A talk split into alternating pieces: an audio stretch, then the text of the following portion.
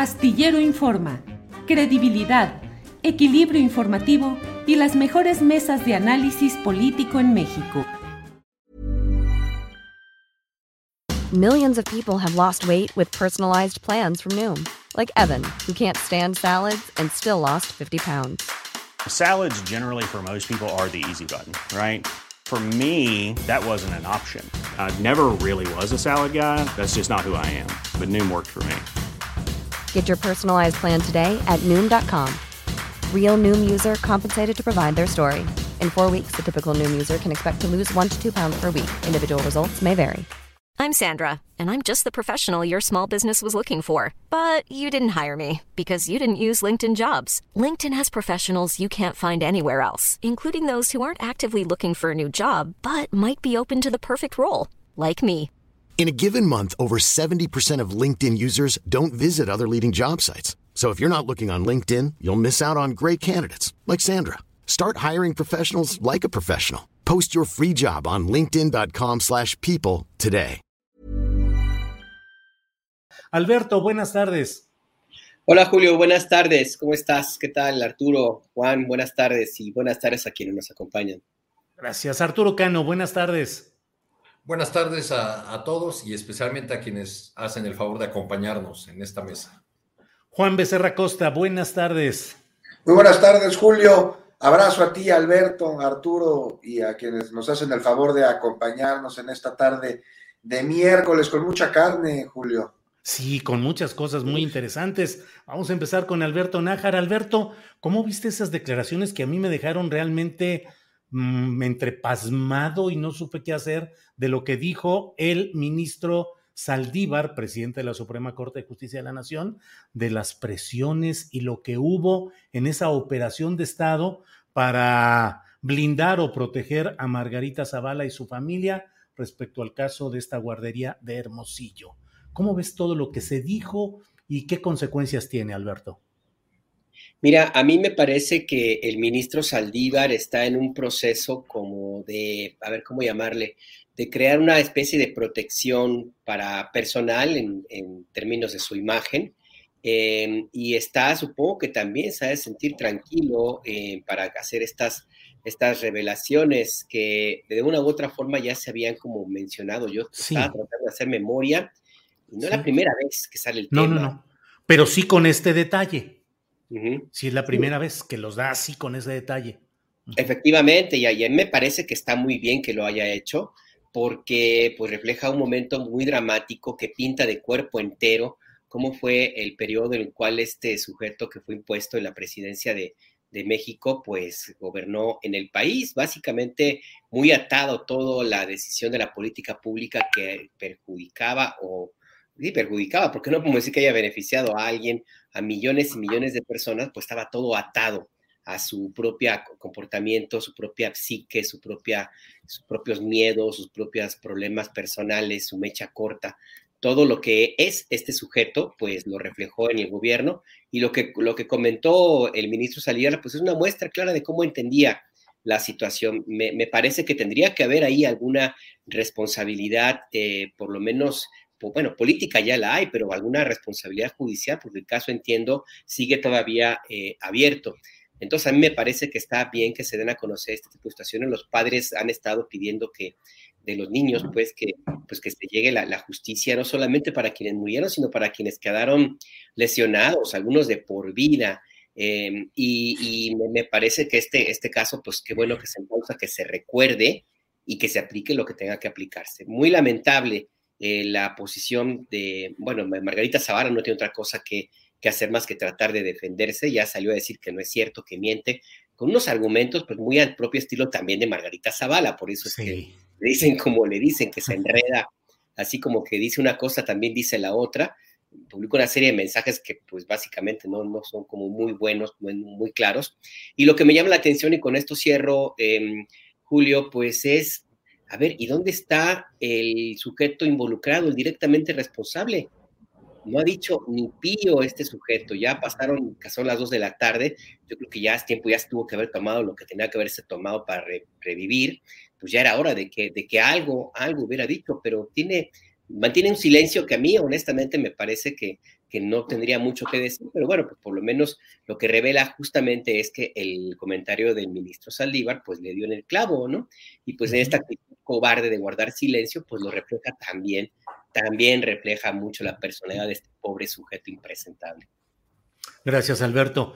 Eh, Juan Becerra Costa, em, para empezar, tanto tiempo que ha vivido eh, Margarita Zavala del erario, y en su batería de tweets que puso en su defensa, dice el erario público, sin saber todavía que todo erario es público, que es la riqueza pública, se le llama erario. Seis años disfrutando exageradamente de él, más otras eh, probaditas en otros momentos, y no sabe ni siquiera eso, que es un detalle si quieres gramatical, pero que muestra que a veces no hay ni siquiera el entendimiento de los conceptos básicos de la política. Pero ¿qué opinas pues de este tema y del silencio del no inocente Felipe Calderón? Bueno, este silencio del no inocente eh, que niega calderónicamente a todo, pues es lo que, o sea, lo estamos viendo ahora, pero no es de extrañarnos, porque en el momento en el que detienen a algún exfuncionario suyo, este, pues no menciona nada. Cuando dictan sentencia contra su policía estrella, pues se queda calladito, ¿no? Pues si es algo raro hubiese sido que saliera a pronunciarse. Y sobre el asunto, bueno, ya vimos las reacciones, ¿no? Este, incluso legislativas en la Cámara de Diputados, durante la, se está discutiendo hay una ley de, de fomento a la lectura y la diputada Guadalupe Chavira este, pues exigió ya un juicio político contra Margarita Zavala, pero además las banqueras de Morena y del PT, este, entonando los gritos de asesinos, asesinos, ABC, ya exigieron la creación de una comisión de investigación para esclarecer la operación de Estado por proteger a la familia de Margarita Zavala por este incendio, este lamentable caso, Julio, 13 años, ¿no? Casi 14 de la tragedia ya lo decías, Alberto, o sea, muchas personas lesionadas, 49 niños muertos debido a negligencias, una tragedia en la que las víctimas, los familiares de las víctimas siguen esperando justicia. Y aquí hay nombres que ya vimos que son poderosos detrás de la negligencia y posteriormente de un encubrimiento de un crimen en un caso de absoluta impunidad. Están, pues nada más para recordar rápido, Marcia Gómez del Campo, ¿no? La prima de Margarita Zavala, Salazar, Salazar, director de prestaciones económicas y sociales en aquel entonces, este, Rosín Nieto, él era coordinador nacional de guarderías, y se sigue destapando la cloaca, y Margarita Zavala muestra del ABC de la impunidad en este país. Y una impunidad que se gesta, en este caso, hasta con presiones del entonces presidente de México, quien al mero estilo prianesco, van a decirle, a través de, de Gómez Mont, del secretario de Gobernación a Saldívar, que cambiara su proyecto de sentencia. Y ahí sale el, el, no te apoyamos para esto, ¿no? El clásico, oye, para esto no te pusimos, para esto no te apoyamos. Peligroso señalamiento, amenazante en un discurso como de Gonzalo N. Santos, ¿no? Que decía que la moral es un árbol que da moras. Y bueno, hoy, hoy da fe Saldívar, ¿no? Que, también lo mencionabas, Alberto. Esto ya, ya, ya se había dicho, pero no con tanto detalle. Da fe Saldívar de una operación de Estado para proteger a la familia de la esposa del entonces presidente. Y ahora sobre el caso ABC, pues la Suprema Corte, hay que recordar que tuvo en sus manos la responsabilidad para restaurar la confianza en la justicia con este caso. Y aceptó intervenir en el asunto, hasta nombró aquella comisión de magistrados para integrar el expediente.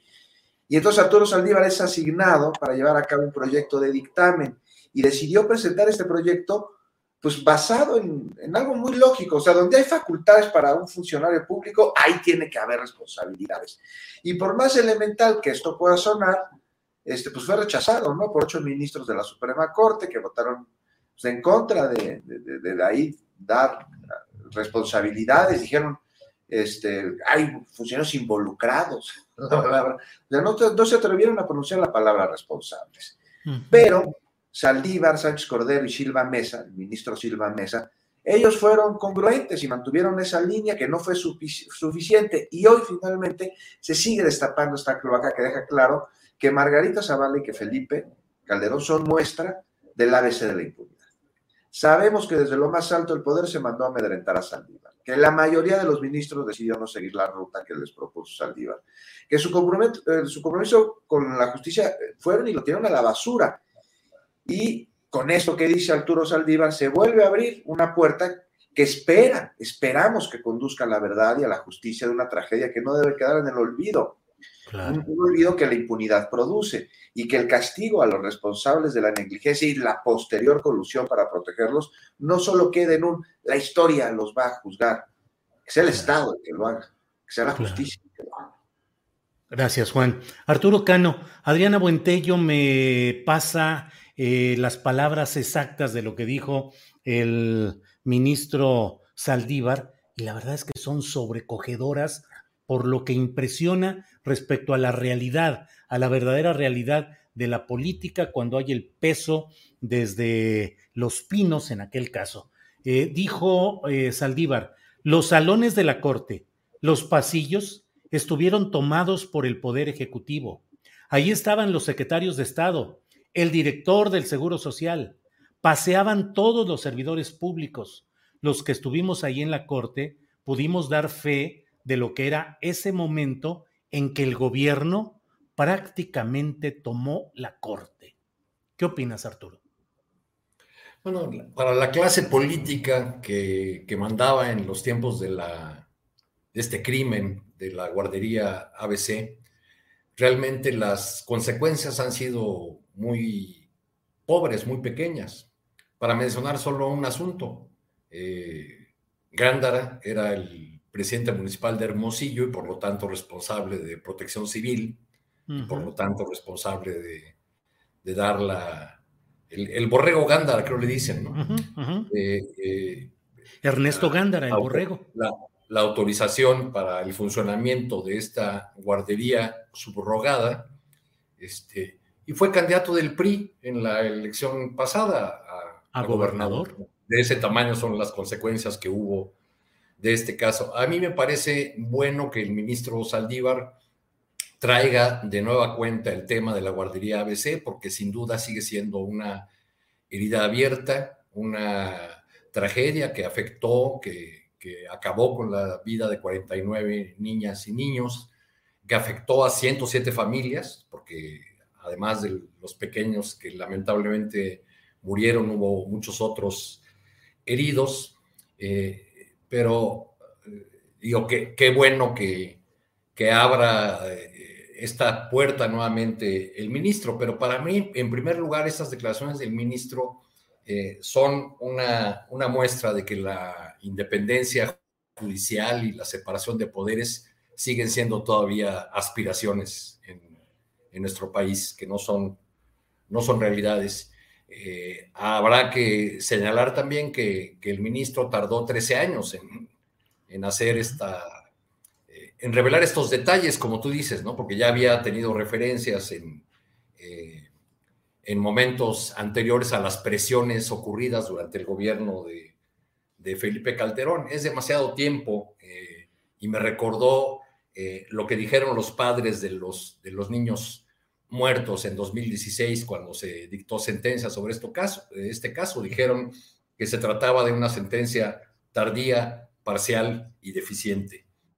Entonces creo que por ahí también eh, habría que, que, pedirle al ministro Saldívar que contara más sobre, sobre este asunto, aunque lo que, como tú señalas, lo que ha dicho es suficientemente eh, demoledor un elemento adicional que habría que considerar en estas revelaciones del ministro, pues es lo que ocurre actualmente en la Corte. Él está en su último año de presidencia y allá adentro hay ya claramente establecidos dos bloques, ¿no? Se asumen eh, como el bloque de los ministros pro 4T y los anti 4T. Entonces también hay que leer esta, este posicionamiento del ministro a la luz de este digamos, de estas tensiones que están ocurriendo en la, en la Corte, quizá eh, ahora con mayor claridad que en otros momentos, siempre hay estos eh, ajustes o estos eh, choques, quizá en algún momento hasta sean naturales, porque tienen que ver con que, cuál gobierno o cuál presidente es el que propone a los ministros, a quién responde uno u otro o con quién tiene sus simpatías o sus cercanías pero creo que, eh, que estas declaraciones del ministro pues tienen que ser leídas en ese contexto, en el contexto de, de las tensiones que existen actualmente dentro de la Suprema Corte. Gracias, Arturo Cano. Eh, Alberto Nájar, y como diría y sin embargo siguen activos en política tanto Margarita Zavala como Felipe Calderón y parte de la narrativa que suelen poner en las redes sociales es la idea de que fue eh, el mejor presidente de México en décadas y que lo que se necesita son posturas de mano dura y de rigor como el que adjudican a la administración de Calderón. Eh, ¿Qué tan descompuesta está nuestra política para que podamos estar hablando de este tipo de cosas que de veras resultan estremecedoras a la luz de lo que ahí implica, de la toma del poder judicial en aquel momento por parte de toda la corte presidencial de aquel momento? Mira, la política tiene serias dificultades por la forma como se hace en México, que no hay, no, no hay que darle vuelta de hoja, pues sigue todavía los usos y costumbres de, de la forma como nació, es el estilo del PRI, básicamente, pues ahora sí que eh, se hace política como se aprendió y se aplica la, eh, la forma de la estrategia de la gandalle, de apostarle a la, desmemoria, de privilegiar los intereses económicos y personales por encima del bien común, que eso pues nunca, muy pocas veces se ha ocurrido realmente en, México que exista un gobernante que tenga esa posibilidad de, o esa, esa em, formación y esa misión, pues, y que, se comporte de esa, de esa manera. Hay algunos ejemplos de, de, lo más execrable de la política y Felipe del Sagrado Corazón de Jesús Calderón Hinojosa supera esa definición. Yo no sé cómo podemos definir a un sujeto con estas características que se haya comportado de esa manera tan miserable eh, como, como lo hizo este impresentable. Pero bueno, pues él es un ejemplo de, de, la, del sistema político mexicano, sí, un mal ejemplo, pero también es un ejemplo de que hay personas que creen en él. Sí, hay que cuestionarnos qué mal está el hacer político, el que hacer político en México pero también hay que cuestionarnos porque hay gente que realmente está convencida de que esos son los políticos que se necesitan en México. ¿Quiénes son o, qué estaban pensando todos los que votaron por, por Margarita Zavala en, el distrito en Ciudad de México que ganó? Denuncias inclusive de, casillas extrañamente llenas a tope, eh, las famosas casillas Zapato, por ejemplo. ¿Qué están pensando quienes realmente añoran esa mano dura tan contaminada como la que ahora se sabe ocurrió durante los seis años infaustos en que estuvo este Calderón eh, ocupando la, residencia oficial de Los Pinos. A mí me parece que sí hay que revisar eh, cómo se hace política, pero sobre todo la gente que está de acuerdo en ese modelo.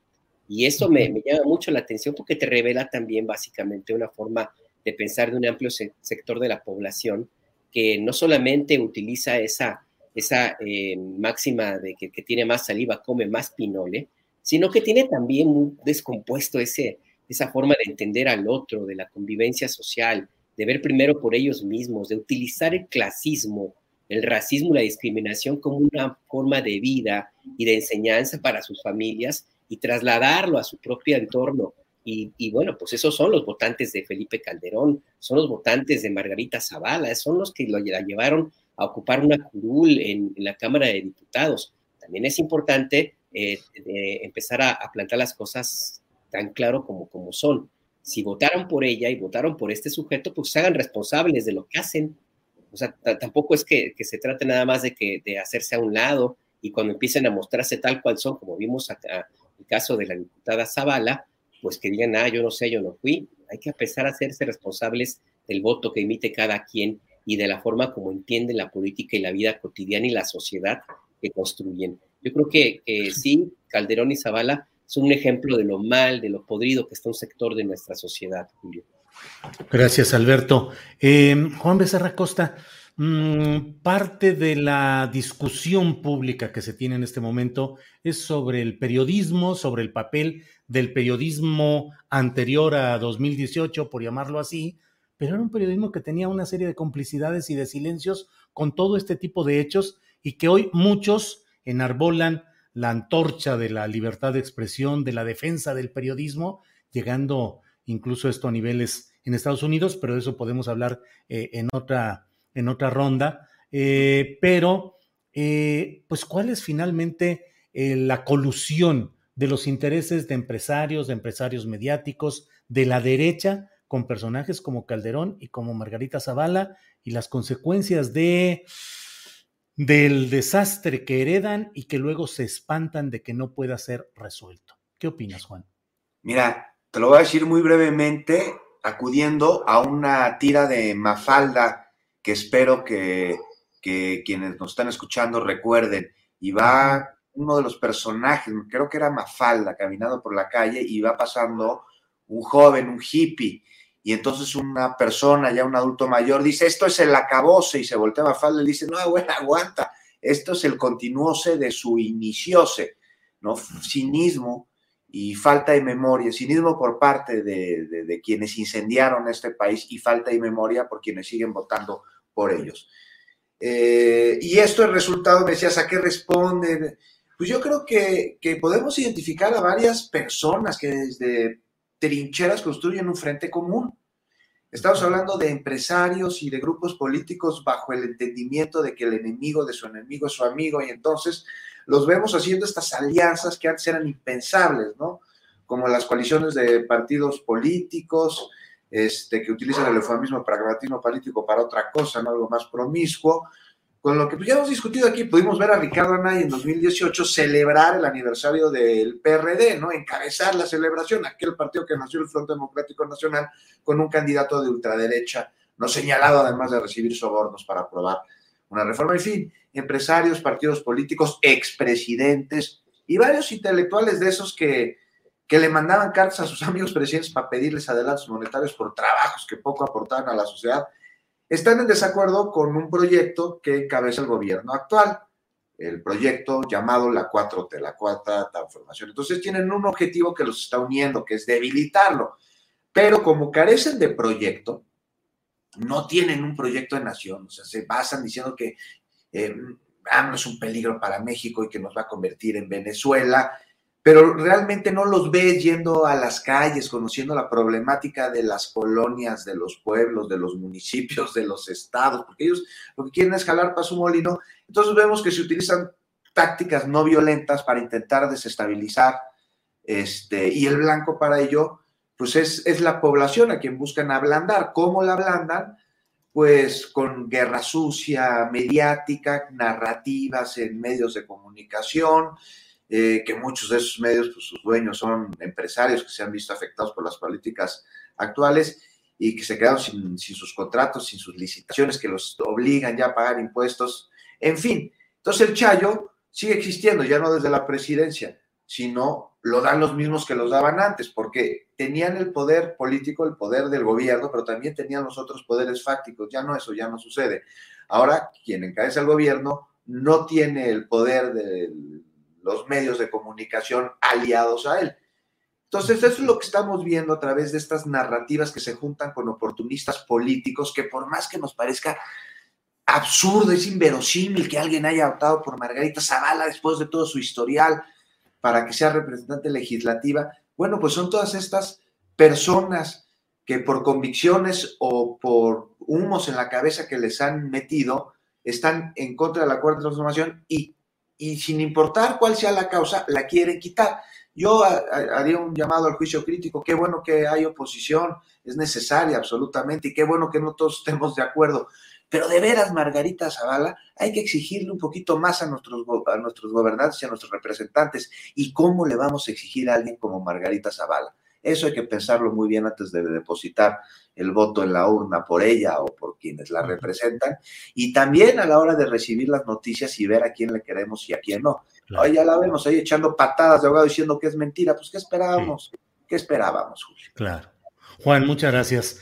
Em, Arturo Cano, leo en varias columnas, artículos de opinión de algunos medios de comunicación, eh, el señalamiento como que pareciera o creen que ha llegado el momento en el cual pueden ya pensar en que puede perder Morena la elección de 2024, la del relevo presidencial, y que es el momento de la oposición. Eh, hablamos ahorita de quienes pedían adelantos económicos en el tiempo de Carlos Salinas, y mira, me, me encontré aquí eh, el artículo de Héctor Aguilar Camín que dice, ¿por qué creo que Morena perderá en 2024? Y da una serie de, de explicaciones desde su punto de vista, pero dice que en esencia porque no será la candidatura del cambio la de 2024, sino la de la continuidad, que Morena va a seguir dividiéndose y termina diciendo, no, no creo que Morena haya ganado ya la presidencia 2024, creo que la perderá. Y otro personaje que estuvo relacionado precisamente con Calderón y con Margarita Zavala fue director del CISEN, Guillermo Valdés Castellanos, también escribe un artículo que se llama Después de la Casa Gris, pero termina también diciendo lo mismo, que él considera que em, por varias razones Morena está en camino de perder. ¿Crees que llegó el momento, Arturo, de la presunta autorreivindicación de la derecha y de estos grupos empresariales e intelectuales que creen llegado el momento del asalto 2024? Híjole, pues primero habría que decir que pasaron de ser eh, los ideólogos de la oposición a ser los reyes del lugar común. digamos, cuando elaboran esas eh, afirmaciones del tipo de eh, la popularidad no se hereda, la popularidad no, se, no es transferible para referirse a, a la principal razón por la que un candidato de la 4T sería derrotado en 2024, eh, pues, pues nos están eh, diciendo algo que, diría el filósofo de Güemes, ¿no? ¿no? veo el sentido, pero habría que recordar otras predicciones de, eh, de, analistas como los que has mencionado y, más bien del coro, porque casi es un coro griego este, en, los medios de comunicación están sobre representadas estas plumas que eh, un día sí y el otro también nos auguran el, eh, el, fin de la presidencia de López Obrador, porque ya lo han decretado en varias ocasiones, eh, la derrota absoluta de la 4T en, las elecciones de 2021, también nos la, nos avisaron. Este, bueno, y ahora van sobre, sobre el 24. Yo creo que todavía es temprano para para hablar de, esas derrotas, hace falta ver, eh, o, de esas eh, elecciones del 24, hace falta ver todavía muchos movimientos, hace falta ver cómo se van a ir acomodando las piezas tanto eh, en, la, al seno de la propia 4T como las de los juegos de, la oposición, pero no veo en, esas, en ese coro griego más que los deseos eh, de, quienes han decidido eh, dejar de lado las herramientas del análisis y sustituirlas por eh, sus sentimientos de odio o por sus pulsiones antiobradoristas. Gracias, Arturo. Em, Alberto Nájar, duro el tuit de ayer del secretario de Estado de Estados Unidos, Blinken, y dura también la respuesta del presidente López Obrador. Eh, platiqué en la primera parte de este programa con el doctor Lorenzo Meyer y él nos decía que él consideraba que habían sido medidas las palabras del presidente López Obrador. Eh, ¿Cómo ves el, tema? ¿Cómo ves la postura del gobierno de Estados Unidos que va escalando su preocupación, yo la pongo entre comillas, su preocupación por lo que pasa con nuestros compañeros de gremio en México, pero pues que desde mi punto de vista embona con una estrategia de escalada de este tema que llega a centros de poder de Estados Unidos que terminan presionando al gobierno mexicano. Pero, ¿cuál es tu punto de vista, Alberto, por favor? Hey, it's Ryan Reynolds, and I'm here with Keith, co star of my upcoming film, If, only in theaters, May 17th. Do you want to tell people the big news? All right, I'll do it. Sign up now and you'll get unlimited for $15 a month in six months of Paramount Plus Essential Plan on us. Mintmobile.com slash switch. Upfront payment of $45 equivalent to $15 per month. Unlimited over 40 gigabytes per month. Face lower speeds. Videos at 480p. Active Mint customers by 531.24 get six months of Paramount Plus Essential Plan. Auto renews after six months. Offer ends May 31st, 2024. Separate Paramount Plus registration required. Terms and conditions apply if rated PG. Hiring for your small business? If you're not looking for professionals on LinkedIn, you're looking in the wrong place. That's like looking for your car keys in a fish tank. LinkedIn helps you hire professionals you can't find anywhere else, even those who aren't actively searching for a new job but might be open to the perfect role. In a given month, over 70% of LinkedIn users don't even visit other leading job sites. So start looking in the right place. With LinkedIn, you can hire professionals like a professional. Post your free job on linkedin.com slash people today. Mira, el secretario Blinken no hizo más que describir lo que ocurre en México. No, no podemos decir que miente. Sí están asesinando periodistas, sí hay una racha de violencia importante, tres compañeros asesinados en lo que va de este año, pues está, pues está difícil, porque no hablamos de, hablamos de un mes. O sea, sí es un lapso que, muy, muy corto para la violencia que ya de por sí vivimos en el gremio. Así es que pues me parece que está haciendo un señalamiento concreto, no es inocente, por supuesto que no, está sumándose a otros señalamientos que hay en torno al, gobierno del presidente López Obrador, hay que ver lo que dijo, lo que pasó con la en la Secretaría de Energía, por ejemplo, con el tema de la reforma, de la iniciativa de reforma eléctrica. Yo no, lo desligo. Eh, yo sí veo que el presidente, que el gobierno de, Joe Biden está metiendo presión a, López Obrador. ¿Hasta dónde, hasta qué punto va a llegar esta presión? Me parece que no van a escapar más allá de los eh, niveles diplomáticos que ha habido en otros momentos. Eh, básicamente porque Joe Biden es un, político formado, en el establishment, en el sistema estadounidense, va a seguir eh, las reglas eh, al pie de la letra. Además, el, Departamento de Estado no es la primera vez que hace señalamientos de esta naturaleza en torno a la, a la libertad de expresión, al derecho a la información en México. Hubo un informe, estoy tratando de recordar la fecha, creo que fue el año antepasado, donde se mencionaba justamente lo que había eh, ocurrido en torno a las denuncias sobre la utilización la supuesta utilización de recursos públicos de parte de la directora de la agencia Notimex, San Juana Martínez, para eh, fomentar críticas hacia quienes la criticaban a ella misma. Ese señalamiento se incluyó en un informe del Departamento de Estado y también una reacción eh, del, presidente eh, López Obrador. Así que yo, yo creo que esta situación del secretario Blinken pues está muy en el tono de lo que ha ocurrido en de parte del gobierno de Estados Unidos.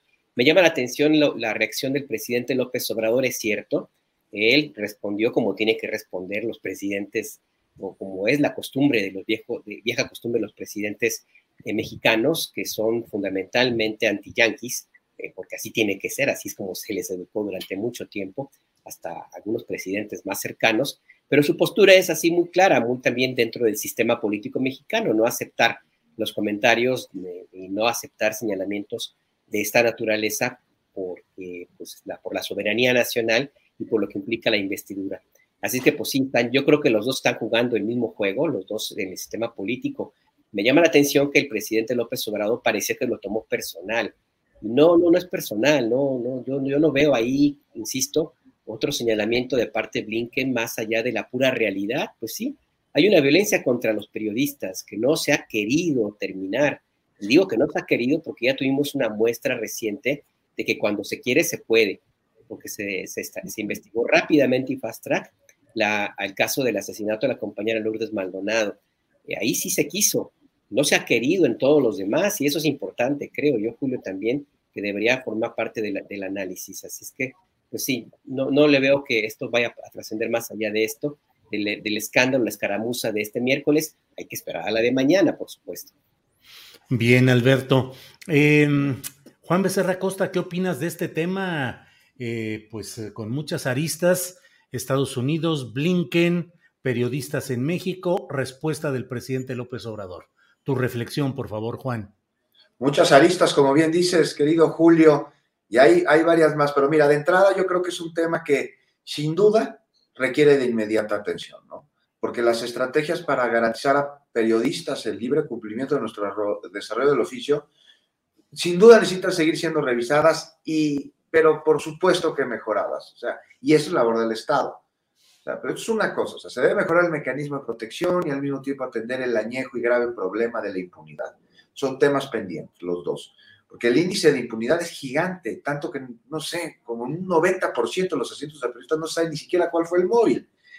Aún así, o sea, coincido con el presidente López Obrador cuando le dice a Blinken que, mejor se informe, ¿no? Y yo incluso ahí le agregaría que se ocupe de lo que a él le corresponde, porque muchas de las armas, la mayoría con la que han asesinado periodistas en México, vienen seguro de los Estados Unidos. Eso de entrada. Y luego, sí hay que darnos cuenta de que el gobierno no está matando periodistas como si lo, hizo durante años. O sea, no solo durante la guerra sucia, que, que no fue una guerra, fue terrorismo de Estado, sino también en sexenios posteriores al de López Portillo. Eso ya no sucede. Lo que, lo que sí sucede es que desde gobiernos locales se atenta contra periodistas, gobiernos municipales, sobre todo coludidos con grupos delincuenciales. Ahora, muchas aristas decías, Julio. Es que yo lo que veo detrás de todo esto no es una preocupación ni de Blinken ni del gobierno estadounidense por los periodistas mexicanos. O sea, sí veo preocupación en ellos, pero de otro tipo. Veo preocupación de, intereses que, que claramente están orquestando a través de intentar de alguna manera meterle piedritas en el camino al proyecto de la cuarta transformación, al gobierno, que como siempre encuentran en los Estados Unidos un aliado. Mira, fíjate lo que son las similitudes y los paralelismos. Justo estamos conmemorando el aniversario del asesinato de Madero y de Pino Suárez. Este, pues que sirva esta conmemoración para darnos cuenta de la labor injerencista de Estados Unidos en nuestro país. En aquel entonces, después de la reunión aquella de la embajada, Huerta le dan la bendición gabacha para derrocar a Madero. Y luego de esa reunión, luego, luego matan a su hermano Gustavo y le cortan la lengua a los norteamericanos, este, querían nuestro petróleo y cuando Madero no se los dio, pues quitaron al presidente. Hoy Blinken se dice preocupado y utiliza el discurso, este, pues con, con el, además un discurso vil, ¿no? Con el que quienes usan la máscara de periodistas para golpear se quieren meter en la misma canasta de periodistas de, de, de a verdad que día a día se la juegan, no son lo mismo. Y el hecho de que desde Estados Unidos se replique su mensaje desestabilizador habla de quiénes son y a dónde quieren ir. Así que para no caer en esto, Blinken, asumamos que no se dio cuenta, mejor que se informe, como se lo dijo el presidente. Gracias, Juan. Eh, Arturo Cano, ¿qué opinas de este tema? Eh, Blinken, Estados Unidos, preocupados por lo que sucede con el periodismo mexicano y bueno, pues son varias ya las expresiones de representantes de poderes en Estados Unidos, del poder de Estados Unidos que no es monolítico, que tiene diversas expresiones, pero que en el fondo, bueno, leí hace rato un artículo de un opinante en inglés, eh, doctor en ciencia política, con poca difusión, afortunadamente digo yo, que justifica, según él teóricamente, la necesidad de Estados Unidos de expandirse territorialmente hacia Canadá y hacia México, dado que las necesidades de desarrollo económico de Estados Unidos así lo requieren. En fin, es solamente una, un agregado en esta plática que estamos sosteniendo. Arturo Cano, pero ¿cómo ves pues todo este tema? Pues primero no nos debe extrañar esta actitud de, sectores del poder en Estados Unidos. La, eh, la, política de Estados Unidos ha siempre, ha siempre sido la de eh, pretenderse el policía del mundo, el que da certificados a las democracias de si las democracias funcionan o no, o si la lucha contra las drogas eh, funciona o no en un país, la famosa certificación cuando, cuando se cayó el muro de Berlín, eh, Estados Unidos se inventó el tema del narcotráfico para seguir interviniendo en los países cuando ya no tenía encima lo del, lo del fantasma del comunismo. Y en las eh, declaraciones recientes de funcionarios del gobierno de Estados Unidos, pues no veo otra cosa más que eh, oportunismo, más que la, la, intención de aprovechar el viaje de una causa legítima, de una demanda y de un problema real que existe en México para hacer señalamientos que, como dice el presidente López Obrador, son abiertamente injerencistas y deben ser rechazados por el país. Es como si el gobierno de México eh, hiciera recomendaciones al gobierno de Estados Unidos sobre los crímenes de odio, sobre los ataques a la comunidad afroamericana, por, ejemplo. Entonces, bueno, pues ahí tenemos primero ese, ese ingrediente de, eh, de, de, un país que abiertamente interviene en los asuntos de otros de manera sistemática además con esta enorme asimetría que hay entre las dos naciones, pero eh, tú ya has señalado este, eh, este ángulo de, un tema que tiene muchísimas aristas, que es cómo tenemos una porción de los opinadores y los políticos de nuestro país, eh, no solamente aplaudiendo este tipo de expresiones de, funcionarios poderosos de, del vecino del norte, sino incluso casi pidiendo la, intervención de, de, Estados Unidos en los asuntos mexicanos desde que Andrés Manuel Observador ganó la presidencia. Es casi un clamor. Eh, hay por ahí una palabra que usaba mucho Hugo Chávez, pero que fue acuñada en Puerto Rico para referirse a, esas personas que anhelan el modo de vida americano, que lo imitan, que tratan de, parecerse. Les llamaba pitiyanquis. Este, decía Alberto que, eh, al menos retóricamente los, los presidentes de México tienen que ser anti-yanquis. Sí, retóricamente, porque algunos de ellos, como Díaz Ordaz, pues hasta informante de la CIA fue, ¿no? Y, Vicente Fox, que eh, fue un fiel servidor de los intereses de Estados Unidos e incluso, pues bueno, eh, en fin, eh, por otra parte. Litempo, Julio. Perdón, sí, Litempo, claro, la, la, clave de Echeverría. de Echeverría, la de Luis Echeverría, como informante de la CIA. Y bueno, eso de informantes ya se puso calientito con los de Denise Dresser y todo ese tipo de cosas. Juan, ¿cómo lo viste ese tema? No, bueno, sí se puso calientito. Oye, Julián, además para rematar, si me quedé pensando, si tan preocupados están en Estados Unidos por la libertad de expresión, por, por, el derecho de los periodistas y el derecho de las audiencias, pues que liberen a Assange, ¿no? Claro, claro. Comenzando por eso, claro. Sí, no, y bueno, lo de lo de la espía en la embajada, la filtración de Wikileaks, a mí me gustaría informarme más al respecto, la verdad. Podemos hacer una novela.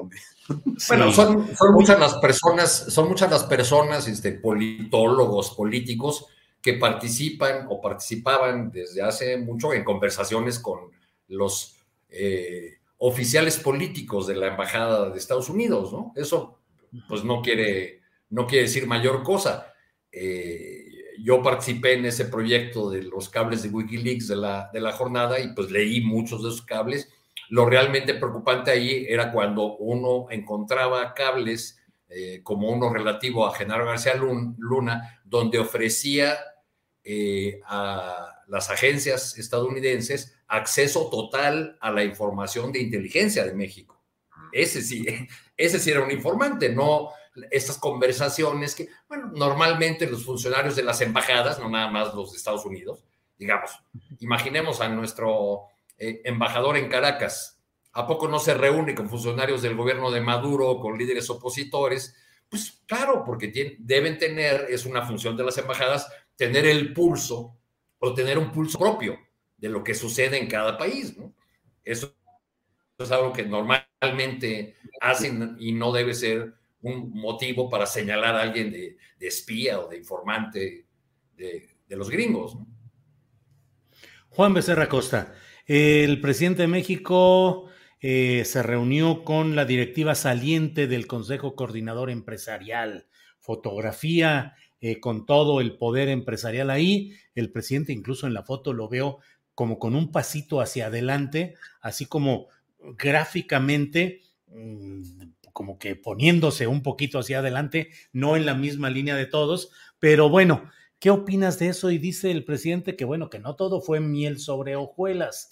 ¿Qué opinas sobre la gastronomía empresarial y política en México, Juan Becerra Costa? Pues que comieron antojitos tabasqueños y es lo que van a seguir probando durante los próximos tres años. Ahora vamos a ver cómo les cae y si los digieren bien. En efecto, no todo ha sido miel sobre hojuelas más bien diría yo que en algunas ocasiones incluso han sido, o, al parecido, o al menos ha parecido, pues que metieron la mano al panal y la sacaron con algunos aguijones.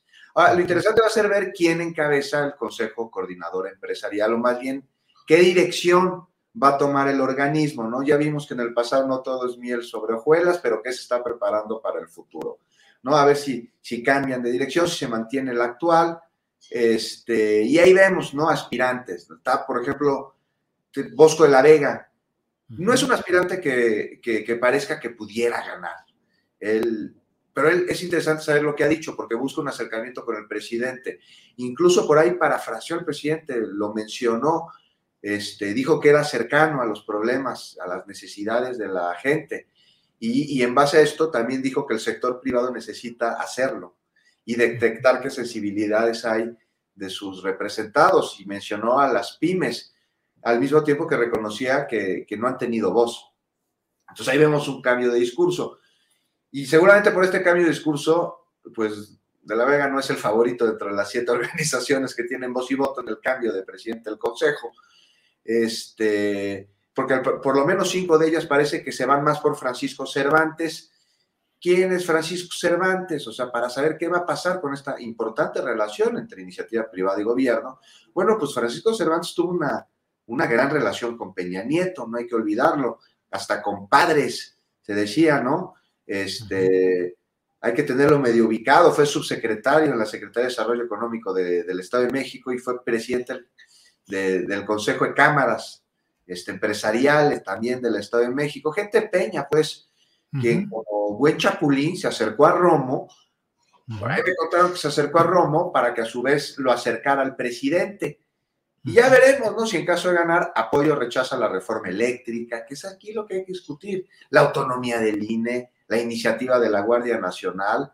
O sea, tendrá que alinearse con el ánimo de la cúpula empresarial en momentos en los que, sin intentar alejar la inversión extranjera privada, al contrario, sí se dan por acabados esquemas de corrupción y favoritismos. O sea, tendrá que entender la iniciativa privada que hay que, que, hay que competir parejos en la legalidad, aunque pues muchos de ellos no estén acostumbrados. Ya veremos si finalmente hay miel sobre hojuelas o más aguijonazos. Gracias, Juan Becerra Costa. Em, Arturo Cano, eh, aguijonazos, miel sobre hojuelas, ¿cómo ha sido la relación en estos tres años y fracción de los empresarios con el gobierno de la República? Ha habido momentos críticos, la cancelación del proyecto del aeropuerto eh, internacional en Texcoco, pero hay quienes dicen que a fin de cuentas los empresarios pues siguen ganando y ganando bien y ganando bastante en sus operaciones sin gran afectación. ¿Qué opinas de esa relación, Arturo? Cuando Luis Ignacio Lula da Silva tomó posesión por segunda vez en su, luego de su, de su reelección, en su discurso inaugural del segundo mandato, dijo, nunca los ricos ganaron tanto, nunca los pobres mejoraron tanto su nivel de vida. Eh, me parece que esa podría ser una aspiración de, la manera de concebir eh, el país y del proyecto del presidente López Obrador. No sé si, si lo haya eh, conseguido de manera tersa o teniendo o contando con miel sobre hojuelas, porque pese a las muchas concesiones, no haber hecho, por ejemplo, una reforma fiscal, eso es algo que le puede merecer el aplauso de, los sectores empresariales, pues las ganancias de, los grandes capitales han, crecido, seis mexicanos eh, que se cuentan entre los más ricos del mundo concentran la riqueza de 62 millones de mexicanos, este, los bancos... Eh, después de la caída por la pandemia en 2020, se recuperaron con creces en, en 2021 y así podríamos irlo viendo sector por, sector. Aumenta la, eh, la inversión extranjera directa, pero disminuye la inversión privada. Hay desconfianza de los, de los empresarios, aunque no se ha presentado, eh, de los empresarios nacionales, quiero decir, por encima de los, de los extranjeros que han sacado este, miles de, millones de dólares del país, mientras eh, los migrantes mandan 50 mil millones de dólares en, remesas, los ricos del país eh, ponen su dinero fuera o a resguardo porque no confían en este gobierno o porque temen a una devaluación, en fin, por todas las, las razones que, que nos vienen desde los años 70, ¿no? De estos temores o estas pulsiones empresariales frente a gobiernos que no les gustan, pero en términos reales, pues no ha habido el choque que auguraban en 2018, eh, aunque tampoco se han concretado eh, los eh, reiterados anuncios de inversiones. Creo que ya van tres veces, ¿no? Que el presidente anuncia grandes inversiones público-privadas. la última fue en enero de este año y, hasta donde yo me he quedado, pues no se ha informado a dónde van a ir esas eh, inversiones ni, ni, sus montos. Entonces yo creo que ha sido una, una relación complicada, que es que la prueba de fuego va a ser el tema de la, de la reforma eléctrica, pero que esta comida con el Consejo Coordinador Empresarial, eh, que además eh, públicamente fue anunciada como la despedida, como la cálida despedida al dirigente que, que, deja el cargo, pues es una muestra de que de que una vez más los analistas que auguraban un choque tremendo y eh, una, una, reedición de, del sexenio de Echeverría en términos de su choque con, eh, con los empresarios de, Monterrey o de López Portillo nacionalizando la banca, pues no, no ocurrió. Y más o menos eh, el presidente tiene razón cuando dice que han sido más las coincidencias, coincidencias que se han expresado, por ejemplo, en cambios eh, eh, que, han implicado rudas negociaciones, pero que han eh, aterrizado como el cambio del outsourcing, por ejemplo, o el de las pensiones, que, los empresarios han, han, avalado sin mayor problema, este, quizá porque ellos no van a cargar con con el, paquete, por ejemplo, en el caso de las pensiones. ¿no? Gracias, Arturo. Bueno, pues eh, vamos a la sección de los postrecitos, así es que Alberto Nájar, lo que desees eh, agregar en esta mesa que ha abordado diversos aspectos de lo que va pasando en México, por favor, lo que quieras comentarnos, Alberto, por favor. Mira, nada más este, para puntualizar un poco sobre este tema de la reunión de los empresarios, la mil sobre escuelas el presidente del Consejo Coordinador Empresarial dijo básicamente al terminar la reunión, con lo que tenemos podemos hacerla muy bien. O sea que por ahí es como un mentir, como bien mencionaba Arturo, a todas las expectativas negativas que habría eh, para, pues para, para una relación muy tensa entre los empresarios. Ya se ha visto que no ha sido tal. Y a mí me llama la atención que acudieron sí empresarios del, del Consejo Coordinador Empresarial pero no olvidemos que los ricos ricos de, veras están en el Consejo Mexicano de Negocios. Y con ellos la, relación está de pocas pulgas. Así es que ahí va bastante bien, bastante bien con ellos. Ellos no tienen ningún problema. Así que me parece que ese es un termómetro más adecuado para este, este punto. Y sobre el postrecito, pues mira, no sé si sea, em, bueno, yo creo que sí, un poco hasta, hasta de risa, risa loca, ¿no? Ya la senadora Lili Telles dice que ella puede ser presidenta. Mm está preparada para derrotar a Claudia Sheinbaum en 2024. Em, pues no sé, yo no quiero meterle adjetivos allí, pero pues nada, pues ahí hay quienes la están animando, le están diciendo que sí puede, pues yo lo que le diría a la, compañera senadora, que em, antes presentadora de televisión, pues que, no se deje utilizar, pues que no, que no, que revise bien, que no la vayan que, realmente piense que, si, si, si, la están llevándola pues a hacer un ridículo mayor al que ya ha hecho hasta ahora, ¿no? Pero bueno, pues si esa es la, bandera y ella es la, la, candidata de la oposición, eh, como algunos ya están perfilándolo, pues qué bueno, ¿no? Digo, digo, pues para nada más para darle una cachetada con guante blanco a quien, a los que publicaron esto de que en 2024 va a perder Morena, mm, pues quién sabe.